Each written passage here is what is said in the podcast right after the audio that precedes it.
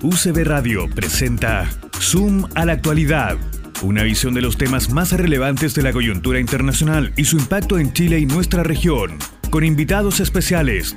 Conducen Juan Pablo Roldán y Juan Pablo Glasinovich. Buenas tardes, comenzamos la cuarta sesión del programa Suma la actualidad internacional, una mirada al mundo desde Valparaíso, a través de la señal de UCB Radio en el 103.5 en la región de Valparaíso y también en internet en la página web www.ucbradio.cl. Semana a semana analizamos los principales acontecimientos ocurridos en el mundo, haciendo una lectura desde América Latina, Chile y Valparaíso. El programa es realizado de manera conjunta con el Centro de Estudios Avanzados y Extensión, el campus de la PUCB en Santiago y el programa de Magíster en Relaciones Internacionales de la Universidad, posgrado que lleva 11 años formando especialistas en la materia desde Valparaíso al mundo.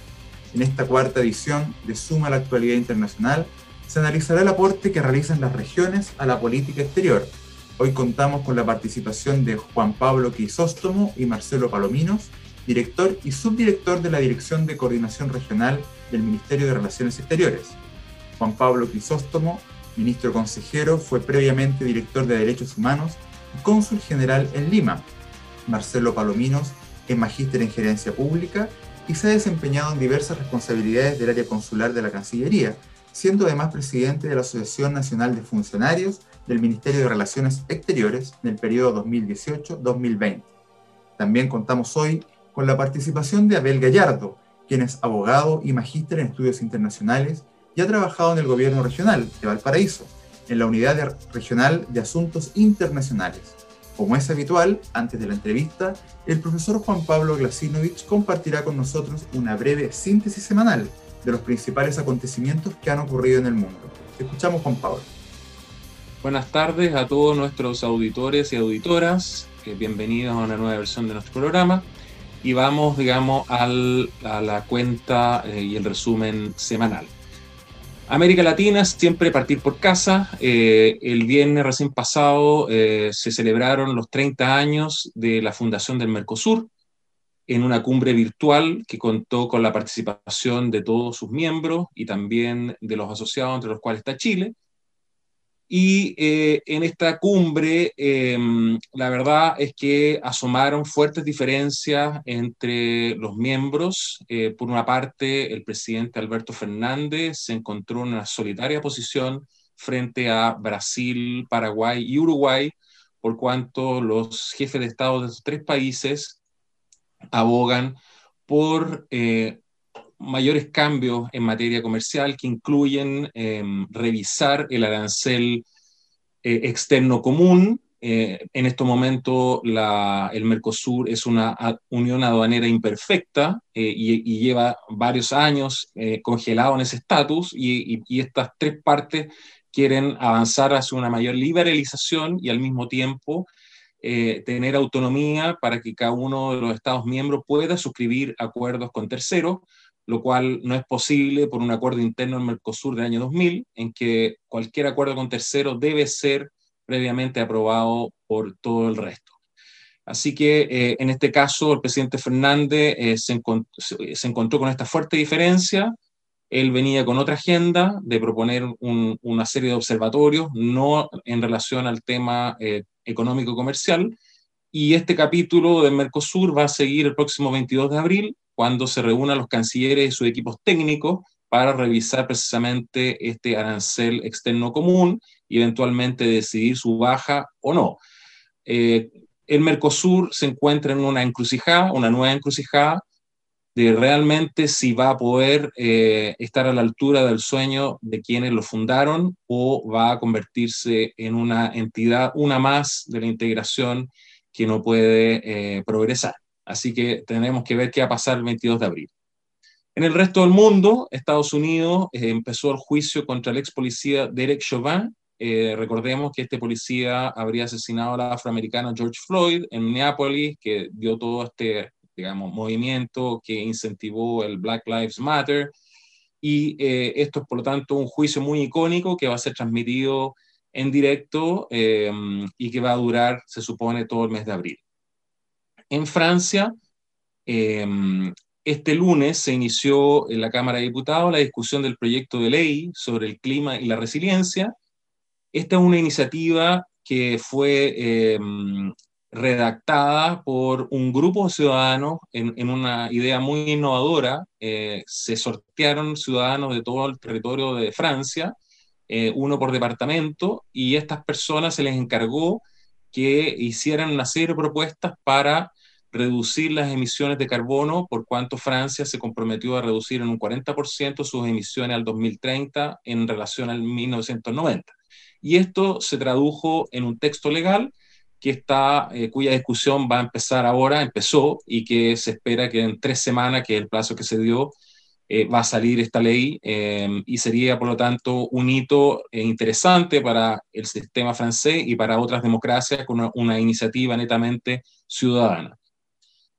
Em, en Egipto, em, sabemos el tema de este en el canal de Suez, eh, este porta contenedores gigante que varó y eh, por varios días, casi una semana, mantuvo bloqueado el canal, eh, este, que comunica el Mediterráneo con el Mar Rojo y donde pasa el 10% del comercio mundial.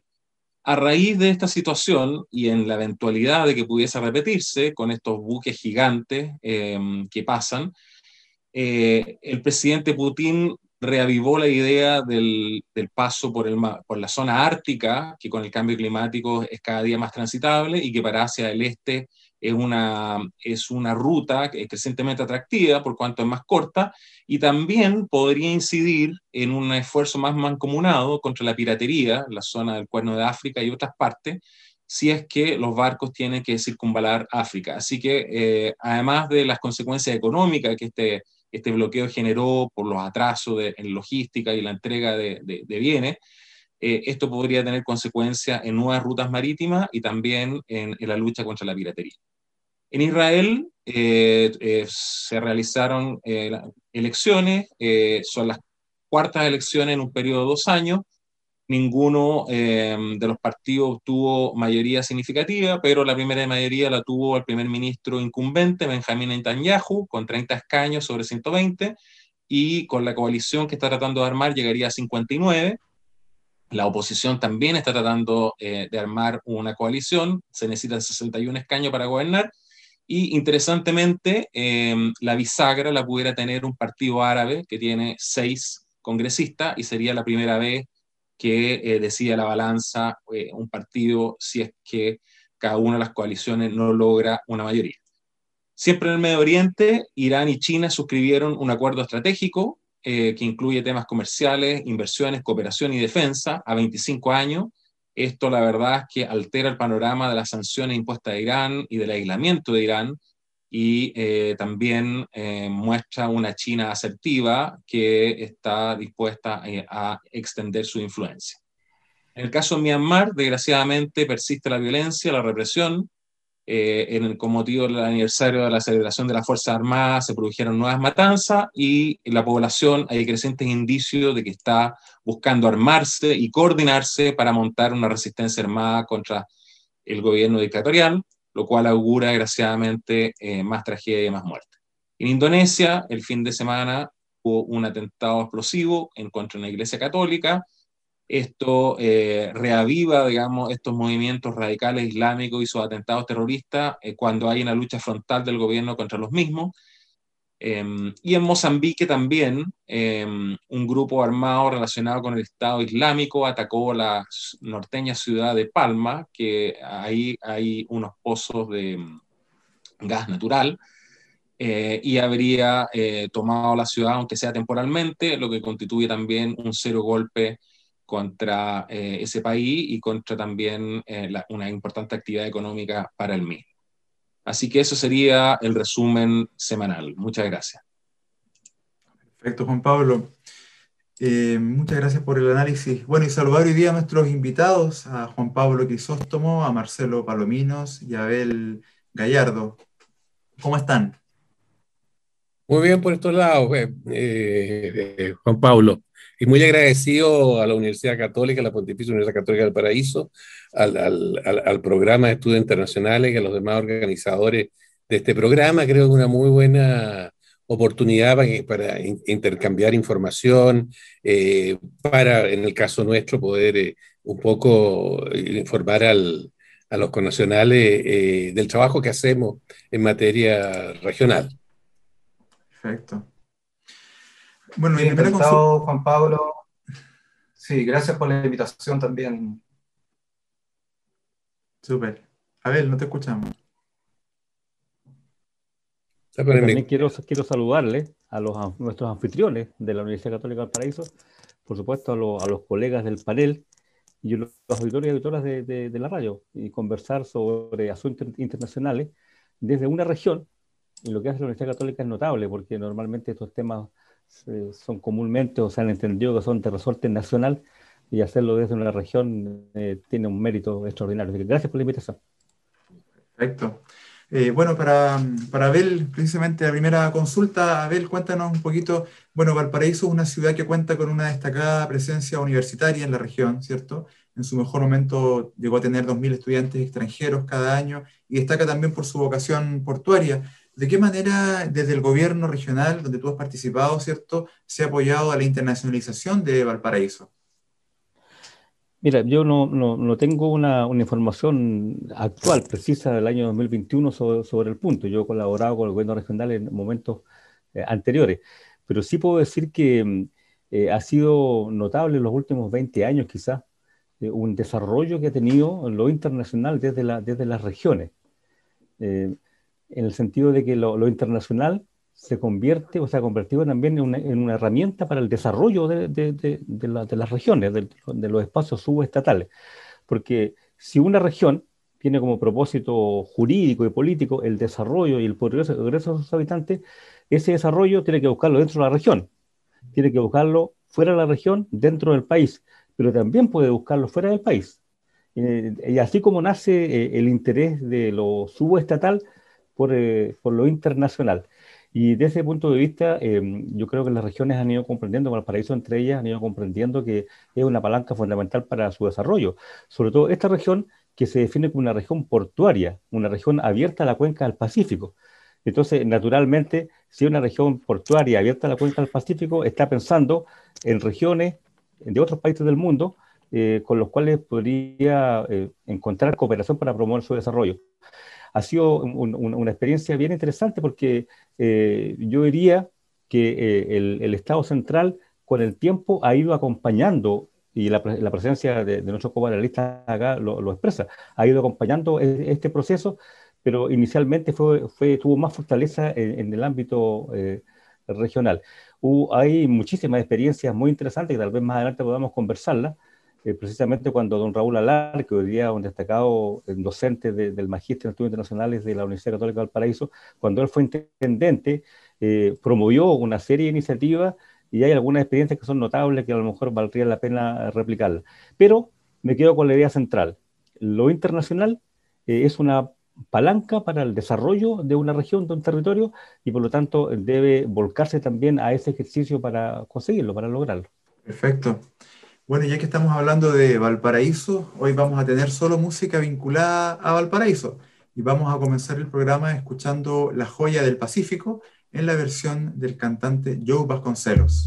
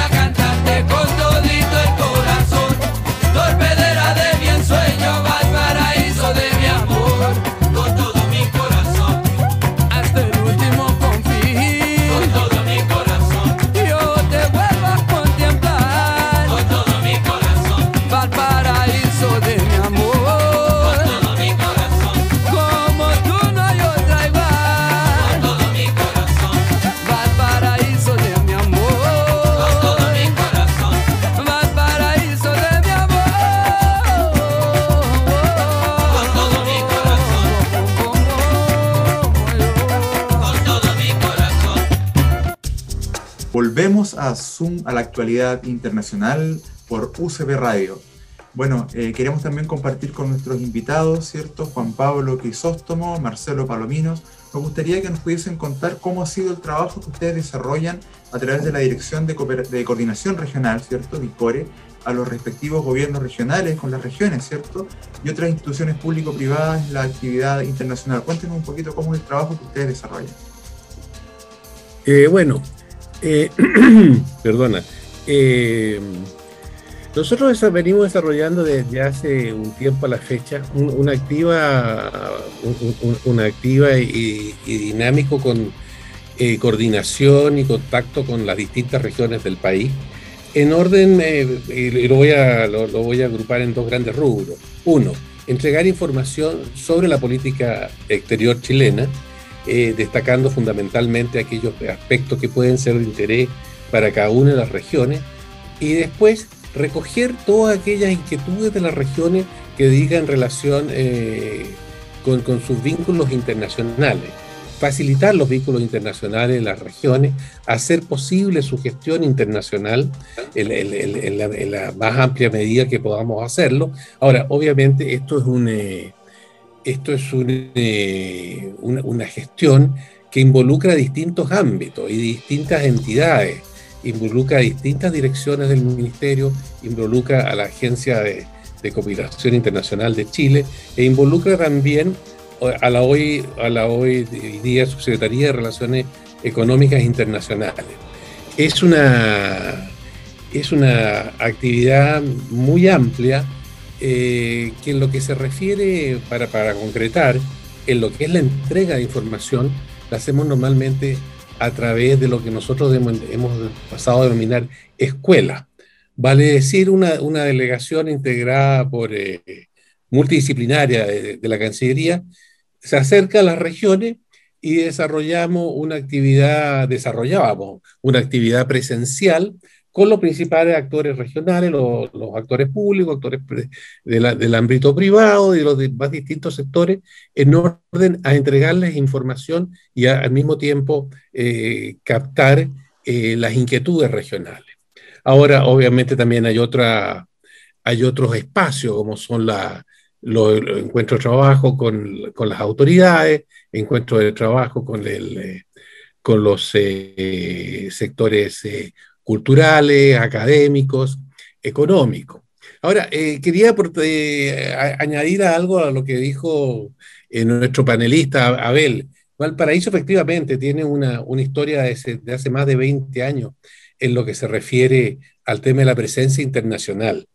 Eh, y tiene desde el año 1999 en adelante una serie de, acciones internacionales que dicen relación con una cantidad enorme de países. Por ejemplo, con Italia, eh, con Francia, con Filipinas, con España, con China, con Canadá, Bolivia y Argentina. Y toda esta actividad que ha venido desarrollando la región de Valparaíso se refiere a, distintos ámbitos, como el turismo, la, agroindustria, la integración cultural y económica, la cooperación entre distintos actores, cooperación en materia en economía, en investigación, en comercio, en, definitiva, eh, un amplio espectro de actividades que obviamente benefician la importancia, subrayan y benefician la importancia del paraíso. Eh, también tiene un diálogo interregional importante. E, eso simplemente eh, para, para, para, un poco y, proporcionar una información adicional a lo que dice Abel. Eh, Valparaíso es un muy buen ejemplo de lo que se puede hacer a nivel internacional, a nivel regional. Marcelo, no sé si tú quisieras puntualizar algo. Sí, gracias, director. Yo lo que me gustaría complementar lo que ha dicho el director de, Juan Pablo Crisóstomo. Eso, eliminemos lo de los directores aquí, ya vemos por los nombres y por los apellidos. Creo que es mucho más fácil. Eh, lo que quería complementar, por ejemplo, que la dirección fue creada el 13 de junio del año 2000. O sea, tenemos una experiencia de alrededor ya, de hecho, este año cumplimos 21 años, lo que me parece relevante en virtud de que también nosotros administramos un, un programa de inserción internacional de las regiones, cuyo presupuesto no, nos permite un poco eh, dar soporte y difusión, capacitación, vinculación, coordinación y apoyo específico a las necesidades regionales, las cuales eh, en general aportan una información fluida respecto a unidades específicas que tienen los gobiernos regionales, que son las unidades de regionales de asuntos internacionales. O sea, eso es un, un, apoyo clave, que en cada región haya una unidad técnica eh, que esté vinculada con las necesidades de la región y que puedan ser transmitidas a la Cancillería a través de nosotros. O sea, eso es, fundamental. Ahora, si me permite, Juan Pablo y Juan Pablo, eh, obviamente la, la, creciente interconexión mundial la, creciente relación eh, directa eh, y, la, y, la, creciente, el creciente flujo de información eh, lleva a que las regiones cada día puedan recibir y recopilar y, expresar en mejor forma tanto sus necesidades como asimismo descubrir espacios en los cuales poder encontrar un nicho eh, de, cooperación, de intercambio eh, con otras regiones del mundo, con otros con, países y sus respectivas regiones. Eh, es un mundo muy rico hoy por hoy. Yo en esa línea quería, quería preguntarte, Abel, justamente en esa misma línea, considerando tu experiencia pasada, ¿cuáles son las áreas donde la región tiene un papel, ha tenido un papel y que puede desarrollar cosas interesantes para que nuestros auditores, digamos, sepan qué, lo que, eh, qué acciones puede realizar y cómo repercuten en la región. Mira, voy, a partir por contar una experiencia, un, caso concreto, eh, a, raíz de ahí tal vez saquemos algunas, algunas lecciones. El año 2002-2003, eh, la región de Valparaíso suscribió un convenio de cooperación con una provincia china, una provincia pequeña china de 90 millones de habitantes, una provincia pequeña. Menos eh, suscribimos un convenio de colaboración en, en plano básicamente económico. Y fuimos con una delegación de empresarios, pequeños empresarios y medianos empresarios, o no hay empresarios grandes en la región de Valparaíso, hicimos una delegación. Fuimos además acompañados por una delegación de viñateros de Mendoza, que fue la audacia nuestra, incorporarlos a la comitiva regional. nos tiraron la oreja en su momento en la Cancillería porque no les pareció que nosotros invitásemos a, eh, productores argentinos, con quien teníamos un lazo extraordinario desde el punto de vista de los gobiernos. En esa delegación, de parte de, nuestra región, iban unos pequeños productores, unos pequeños apicultores, que fueron financiados con fondos regionales. Para sorpresa mía, seguramente es este, habitual en, este tipo de ronda de negocios que hicimos allá, eh, la, contraparte china se interesó en la muestra de miel que llevaban nuestros productores regionales. Cerraron un trato y el problema fue que China le, quería comprar 200 toneladas de miel a, nuestros productores. Eso sobrepasaba con creces toda la producción anual de, de, miel en la quinta región de Valparaíso. Entonces hubo que hacer un esfuerzo para conseguir miel en otras regiones para poder satisfacer ese pedido, ese requerimiento de, eh, la contraparte china. Entonces eh, fue un negocio muy bueno, extraordinario, pero como experiencia es que eh, una región, una región por sí sola, por sí misma, con la, con la colaboración y central del gobierno nacional, también puede incursionar en el ámbito de la economía internacional para su, propio desarrollo.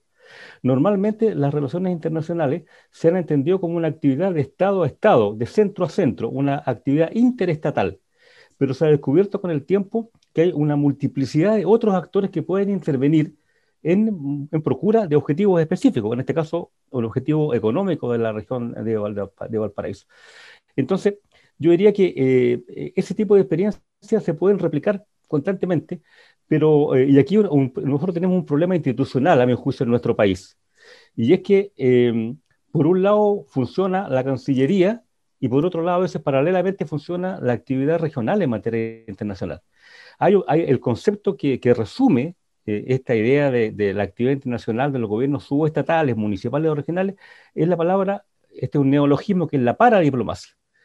Y la paradiplomacia, este prefijo para, hace referencia a algo que es complementario, que es paralelo, incluso que es contradictorio a una finalidad principal. Eso pasa con, con la paradiplomacia. Las actividades internacionales de un gobierno regional o subestatal normalmente es complementario con, con, lo que hace el gobierno central, a veces paralelo. Y a veces, ojo con eso, que puede ser, puede ser también contradictorio. Lo vemos con Cataluña, otras regiones del mundo que usan lo internacional para posicionar su interés nacional local propio. Entonces, eh, yo creo que en la medida que tengamos nosotros una institucionalidad más robusta en nuestro país, donde lo nacional y lo regional en materia internacional sea, hay una simbiosis, es cierto que va a ser, un crecimiento eh, extraordinario. Eh, y ahí tenemos limitaciones hoy día legales y constitucionales. Por eso yo también tengo esperanza en la futura constitución, porque aunque, eh, aunque no lo parezca, la futura constitución también puede incidir en estas materias, cómo se organiza el Estado con sus regiones para poder incursionar en lo internacional, donde no hayan caminos paralelos, sino que sean ojalá complementarios y sean uno solo, porque una región como esta de Valparaíso, que eh, hemos suscrito ese tipo de acuerdos con China, con Italia, con España, con Canadá, eh, también hacemos lo mismo con Mendoza. Tenemos una relación eh, prácticamente de hermano con, con, el gobierno de Mendoza, estamos obligados además a hacerlo, pero además en su momento nosotros extendimos nuestro quehacer a todo el corredor bioceánico central y regiones de, Argentina, de Paraguay, eh, de Brasil y Uruguay, en la lógica de los corredores bioceánicos, que todos sabemos que es la oferta que Chile puede hacerle al Pacífico y particularmente a la región de Valparaíso.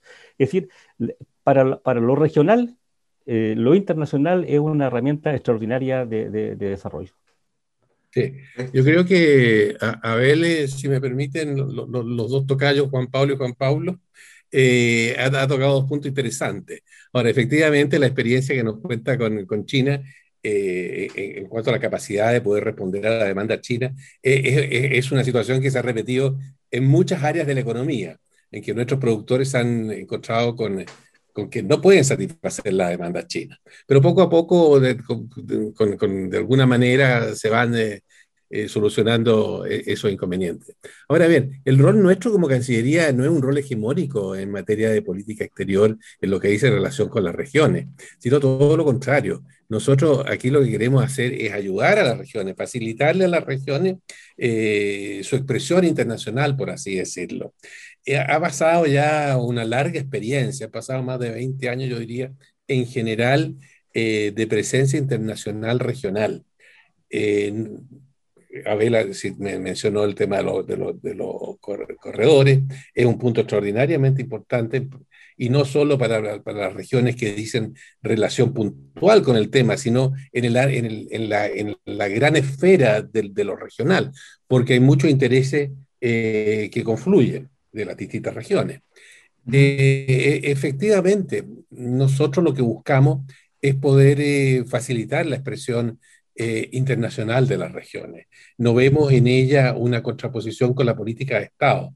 Creemos sí que debe haber una coordinación de manera de poder eh, ser eficaces y eficientes. Hoy por hoy se, se, utiliza mucho esa conjugación de, de, conceptos, la eficacia y la eficiencia. Eh, y eso es lo que tratamos nosotros de, hacer. Ahora em, tenemos un diálogo permanente con las regiones. Hemos tenido una actividad presencial importante hasta que la pandemia nos ha limitado a la, a las actividades vía videoconferencia, lo que no quita que se pueda hacer mucho y estamos justamente eh, desarrollando un plan para poder eh, eh, hacer un trabajo más intenso en, la materia. Pero vuelvo a repetir, sí, dime por favor. Pablo, sí, vamos a hacer una, una pequeña pausa comercial y vamos a retomar este tema en unos instantes aquí en Zoom a la actualidad internacional por UCB Radio. Volvemos a Zoom a la actualidad internacional en UCB Radio. Sí, bueno, estábamos conversando aquí con Juan Pablo Crisóstomo, ¿cierto? Con Marcelo Palominos y también con Abel Gallardo, nuestros invitados hoy día aquí al, al, al programa. Eh, Juan Pablo, sobre lo que estábamos conversando recién, ¿cierto? Sobre el aporte a, las regiones. Eh, ¿Cierto? Si bien las regiones en América Latina tienen una tradición histórica de vinculación con sus respectivas zonas limítrofes, ¿cierto? Valparaíso con la región de Cuyo, eh, Salta y Antofagasta, Aysén y Magallanes con Chubut, Santa Cruz y Tierra del Fuego, entre otros, ¿cierto? Es a partir de la implementación de estos acuerdos de integración cuando se asiste a una verdadera apertura, ¿cierto?, a la participación de instancias subnacionales, como es el caso de los comités de frontera o integración. ¿Cuál cree usted que son los principales desafíos que enfrentan las regiones de Chile hoy en día para contribuir precisamente a la política exterior de Chile? Eh, eh, mira, nosotros por la experiencia que tenemos en generar la actividad de las regiones, eh, vemos que, que, cada uno de los encargados de las unidades de asuntos internacional y las regiones, son personas extraordinariamente eh, capacitadas, son, son equipos mm, con, mucho conocimiento del trabajo que vienen desarrollando. Ahora, eh, la limitación en este momento, y seguramente también fue una limitación en el pasado, aunque ahora ya está, expresada, es, la necesidad de la actividad presencial. O sea, a, juicio nuestro, eh, la posibilidad que salga la gente al exterior, que vaya a conocer en terreno las oportunidades que ofrecen los espacios que ellos piensan en los cuales pueden haber eh, cercanía entre las regiones, es muy importante. Es muy importante eh, poder conocer a las personas, el poder conocer qué eh, capacidades tienen esas regiones que se van a visitar, porque a veces se va con un determinado esquema y con un determinado programa de trabajo, pero la realidad demuestra que es mucho más rica. A verlo, lo, ilustró con el tema de la apicultura en China, que a lo mejor que no se habían imaginado que podría surgir una actividad de ese carácter. Y así, y, eso se replica en otras partes. Eso, eso se replica porque pueden haber, por ejemplo, de repente polos de desarrollo académico, polos de desarrollo cultural, en fin, eh, hay, hay, una gran variedad de espacios, pero eso requiere la presencia directa. Yo creo que eso puede ser una limitación en general. Eh, es como nos pasa a veces a los diplomáticos. Yo tengo una larga, larga carrera diplomática y, en mi experiencia me dice que el trabajo no se hace en el escritorio. El trabajo cuando uno está en, en una misión en el exterior sale cuando uno sale a la calle. No solo se hace cuando uno va a la Cancillería local, sino que hay que conocer a todos los, a todos los actores de los más distintos ámbitos. Y lo mismo yo creo que se replica en lo que se refiere a la inserción internacional, a hacer concreta la inserción internacional. Mira, como te digo, yo tengo una larga carrera he, sido no solo cónsul en Perú, he sido dos veces cónsul en Bolivia, he sido cónsul en Argentina. así que conozco muy bien los espacios que se pueden abrir con, con, con una, pero requieren una presencia, requieren una presencia. Me da la impresión que por mucha, por mucha posibilidad que nos brinde eh, los contactos, el, el, telecontacto, el conocer directamente es algo insustituible. Perfecto. Marcelo, me gustaría escucharte también. ¿Cuál crees que, que son los principales desafíos que enfrentan las regiones hoy en día para contribuir a la política exterior? Muy buen tema y complementando lo que decía Juan Pablo, eh, bueno, ustedes como bien saben, eh, disponemos de ocho eh, comités de integración, los cuales lamentablemente con el tema de la pandemia que estamos, que azota, digamos, desde el año pasado acá al mundo, obviamente esa situación frenó, digamos, avances sustantivos respecto a los comités de integración eh, por lo que señalaba Juan Pablo. O sea, el hecho de, ustedes saben que configuran una serie de, de, autoridades, eh, vínculos de distintas áreas de desarrollo, autoridades de, gobiernos regionales, etcétera, nacionales. Por lo tanto, eh, estos comités se han visto frenados su, su avance y lamentablemente como seguimos pandemia, eh, de hecho, han habido iniciativas para que se puedan restablecer presencialmente eh, para este año, pero obviamente la evolución de esta, eh, hay una, una posible, digamos, acercamiento, pero va a seguir siendo virtual, lo que limita un poco los, otros ámbitos de, desarrollo en, en, en, este ámbito en particular.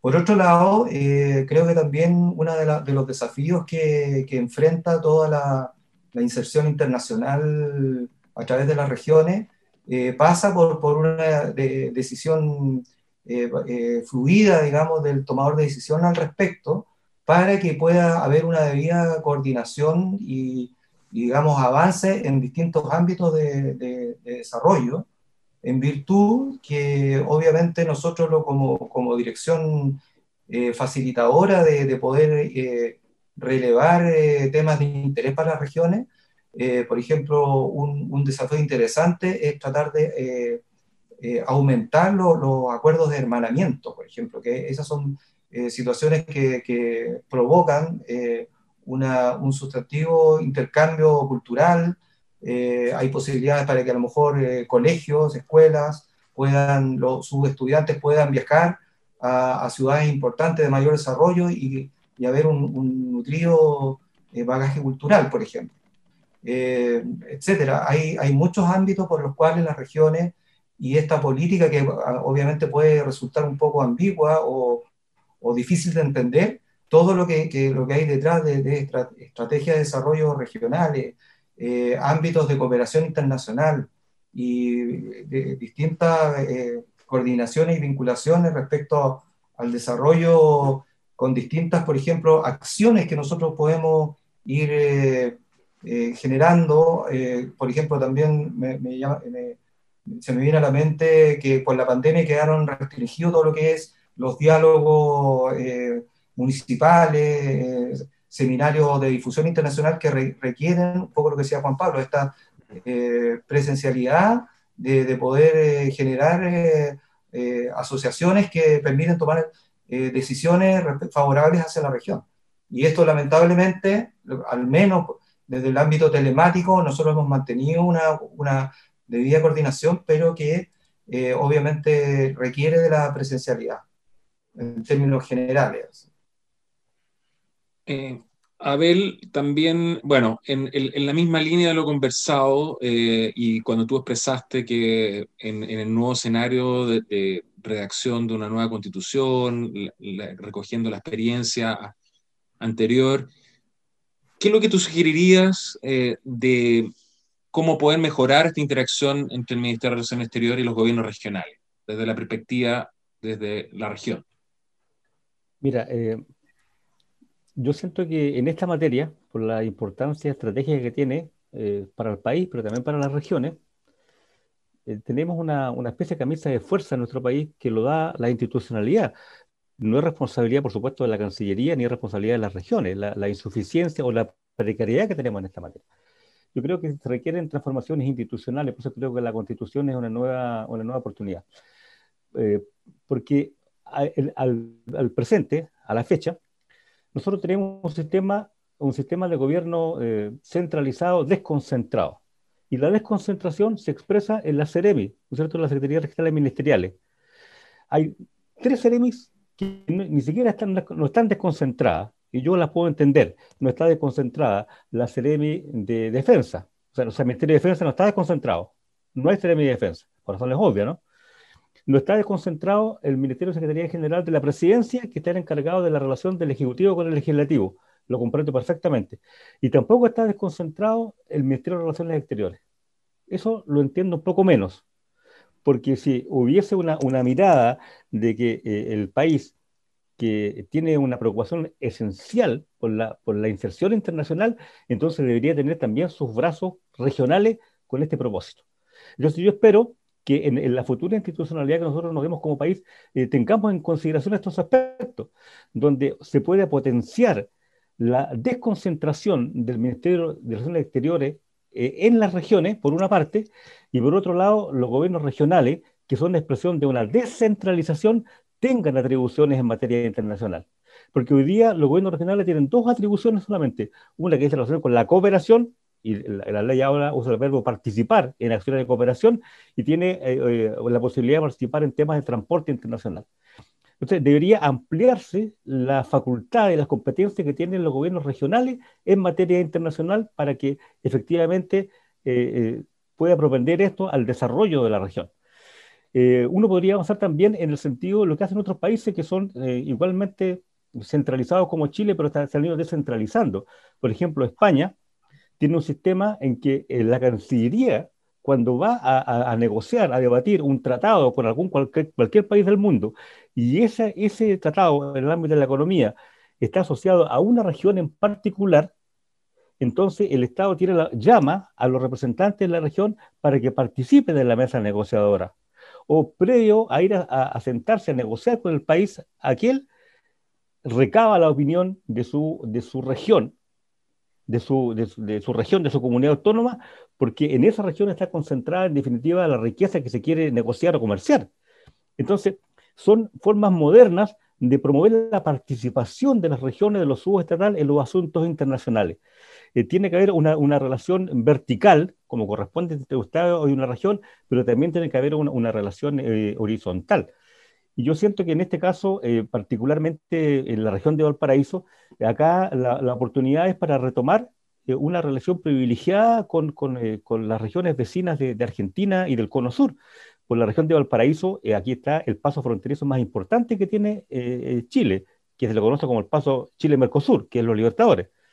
Eh, entonces, hay una serie de cuellos de botella en la infraestructura en ese corredor eh, en Argentina, en Brasil. Entonces, nosotros como región de los Países, yo lo veía su oportunidad, nosotros tenemos necesidad e interés en que se pueda mejorar una carretera en la provincia de Córdoba, porque esa carretera en la provincia de Córdoba eh, va a potenciar mi paso fronterizo. En consecuencia, en la relación que nosotros podemos tener con el gobierno de Córdoba, podemos incentivar como hacíamos este tipo de iniciativas. Entonces yo siento que el, país debe tener una mirada estratégica respecto de sí mismo y respecto de las regiones eh, en esta materia internacional y por eso creo que la constitución podría ser un momento para reformar eh, y tener esa mirada que estoy seguro que nos favorecería mucho y, y el ministerio sería el, el, el, elemento conductor, el guía de nuestra acción internacional eh, como pienso que debería serlo siempre. Perfecto. Bueno, y volviendo a Valparaíso, hoy escucharemos a un gran cantautor porteño, Osvaldo Gitano Rodríguez, quien nos va a interpretar la canción titulada simplemente Valparaíso. Y volvemos en unos minutos a Zoom a la actualidad internacional por UCB Radio.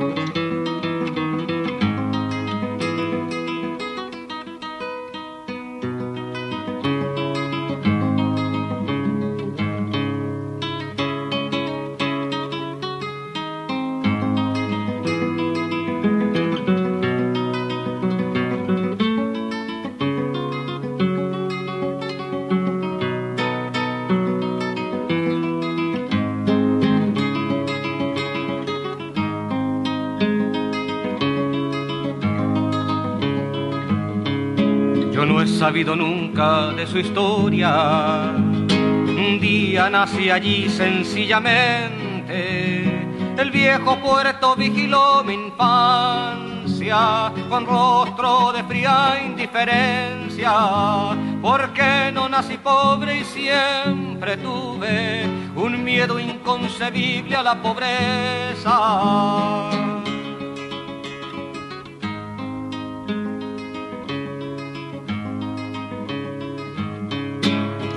Quiero contar lo que he observado para que lo vayamos conociendo. El habitante encadenó las calles, la lluvia destiñó las escaleras, un manto de tristezas fue cubriendo los cerros con sus calles y sus niños.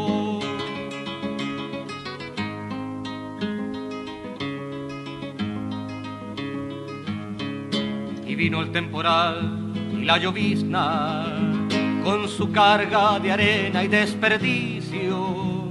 Por ahí pasó la muerte tantas veces, la muerte que enlutó a Valparaíso.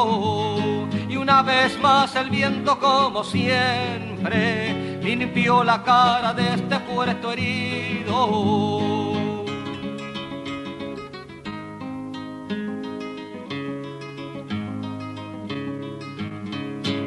Este puerto amaba como el hambre. No se puede vivir sin conocerlo, no se puede dejar sin que nos falten la brea, el viento sur, los volantines, el pescador de jaivas que entristece nuestro paisaje de la costanera. Yo no he sabido nunca de su historia un día nací allí sencillamente. El viejo puerto vigiló mi infancia con rostro de fría indiferencia. Porque no nací pobre y siempre tuve un miedo inconcebible a la pobreza.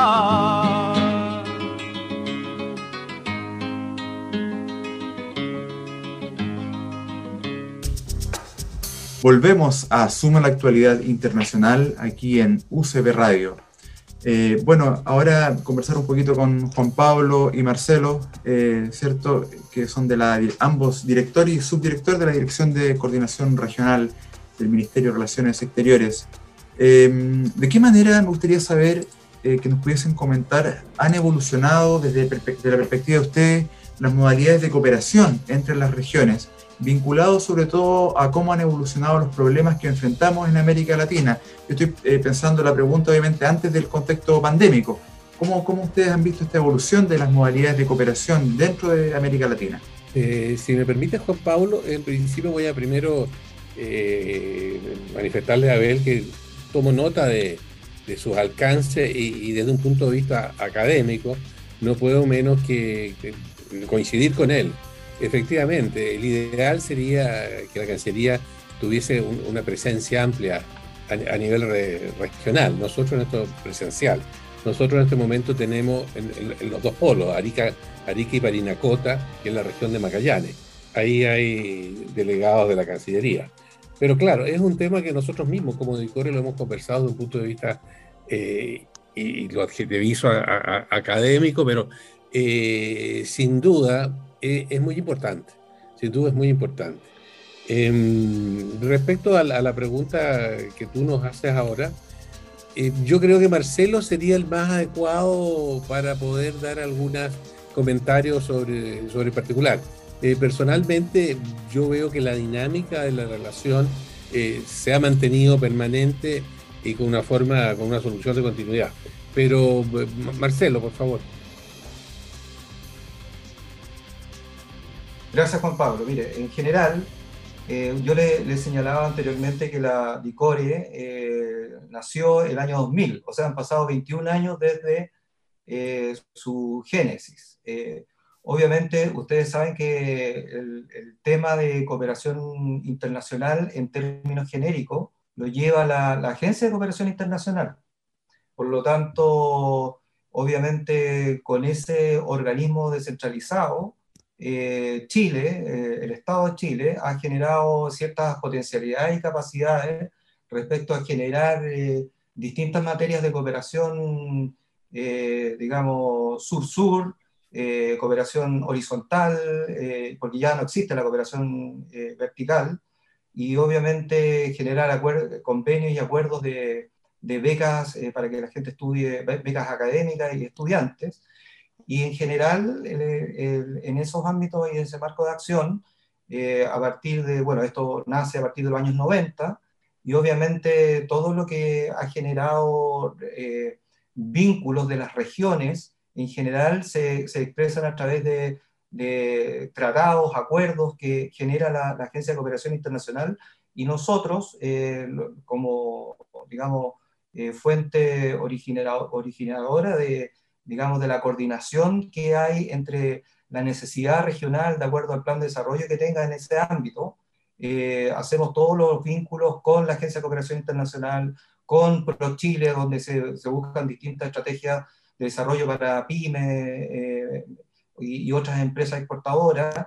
Por lo tanto, la evolución en ese respecto ha sido, eh, obviamente, si lo, lo, pudiéramos sumar en, en cantidad de, en, dinero, en, dólares de, participación, eso ha sido una evolución bastante positiva de, acuerdo a las políticas en general que se han sustentado en, estos acuerdos que, que generan un, círculo virtuoso de oportunidades en los distintos ámbitos. Entonces, la evolución, digamos, porque ya estamos eh, en el siglo XXI, hay, hay muchas fuentes no tradicionales de, ámbitos de cooperación que generan eh, una participación de DICORE eh, para eh, transferir y vincular directamente las necesidades que tienen las regiones en, este ámbito. E, eso es lo que les puedo señalar en, términos generales.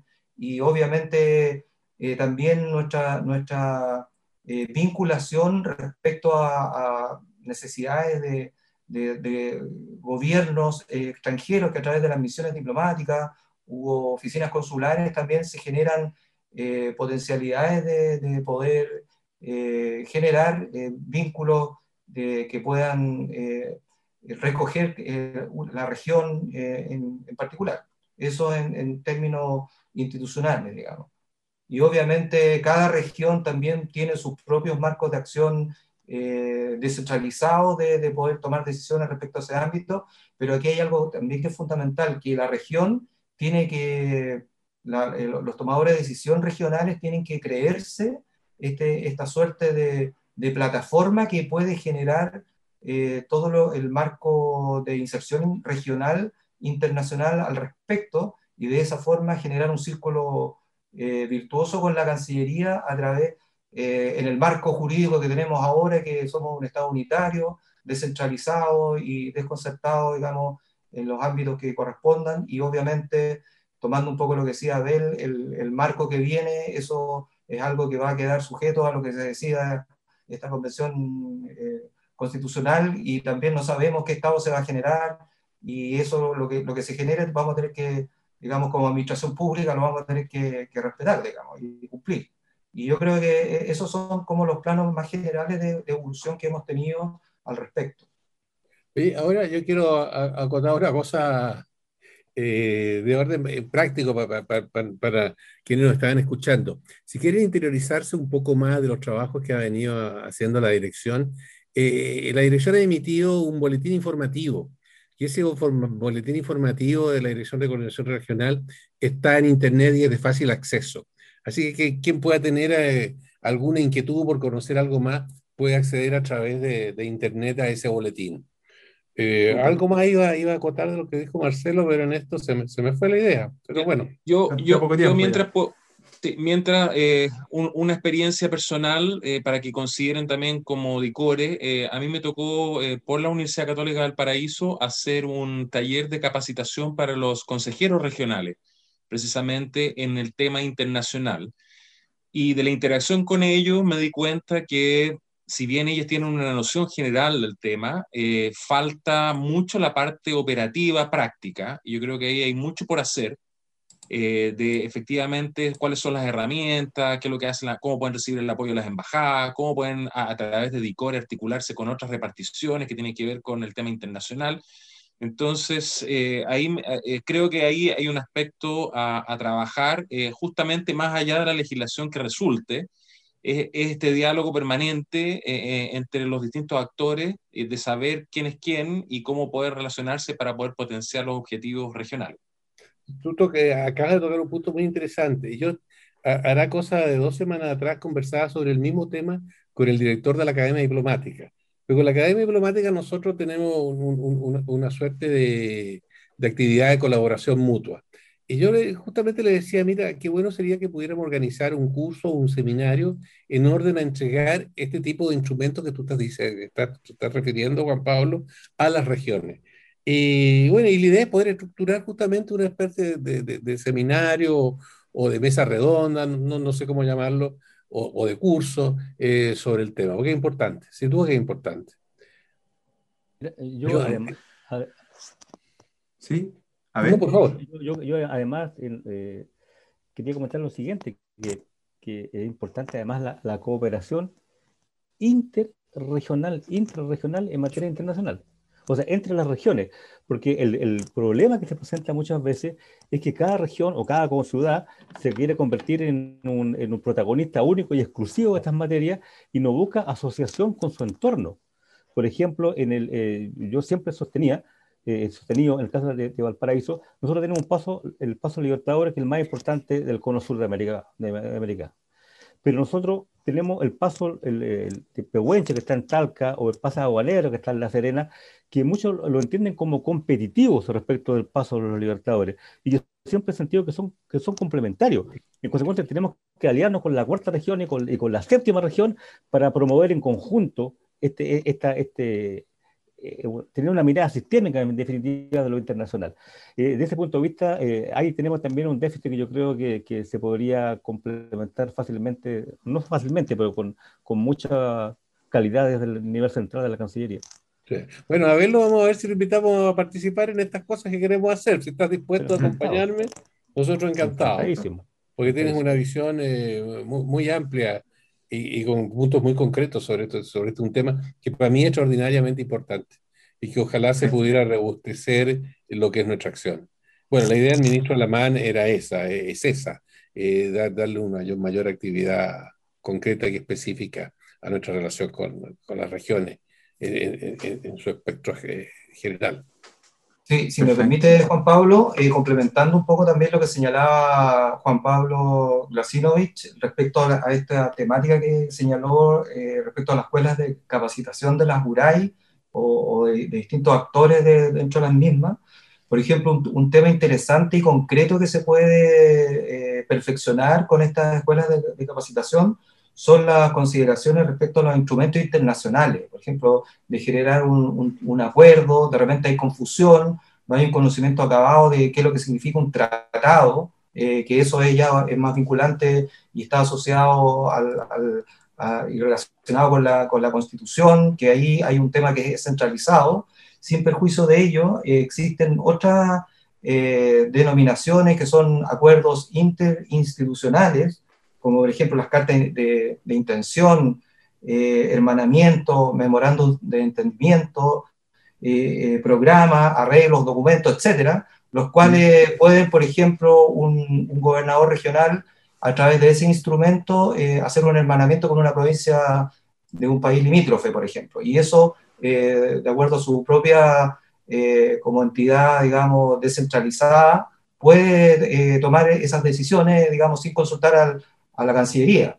Pero ahora, si, si esto fuera un, un, tratado, ya los aspectos vinculantes respecto eh, a, a, estas autoridades regionales ya cambia un poco. Entonces, esa, esa temática en específico es un, un, aporte que nosotros como DICORE podemos hacer, digamos, tomando los actores principales de la Dirección General Jurídica, por ejemplo, para que haga con otros actores para, eh, digamos, aclarar cómo eh, entregarle herramientas para que los actores relevantes de, estos instrumentos puedan eh, tener el conocimiento para ello. Y ahí hay un, algo concreto que, nosotros podemos ser un elemento facilitador al respecto. Perfecto.